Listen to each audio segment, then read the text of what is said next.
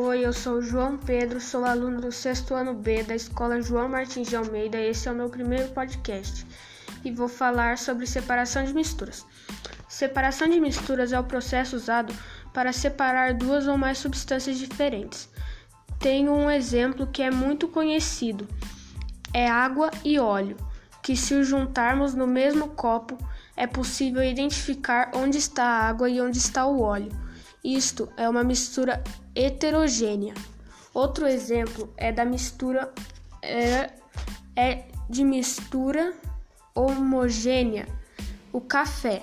Quando o café está preparado, não é possível identificar o pó de café, a água e o açúcar.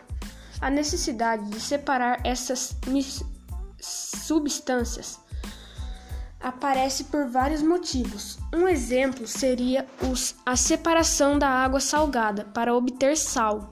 Outro exemplo seria a separação de poluentes no tratamento da água. Valeu, pessoal. Até o próximo podcast.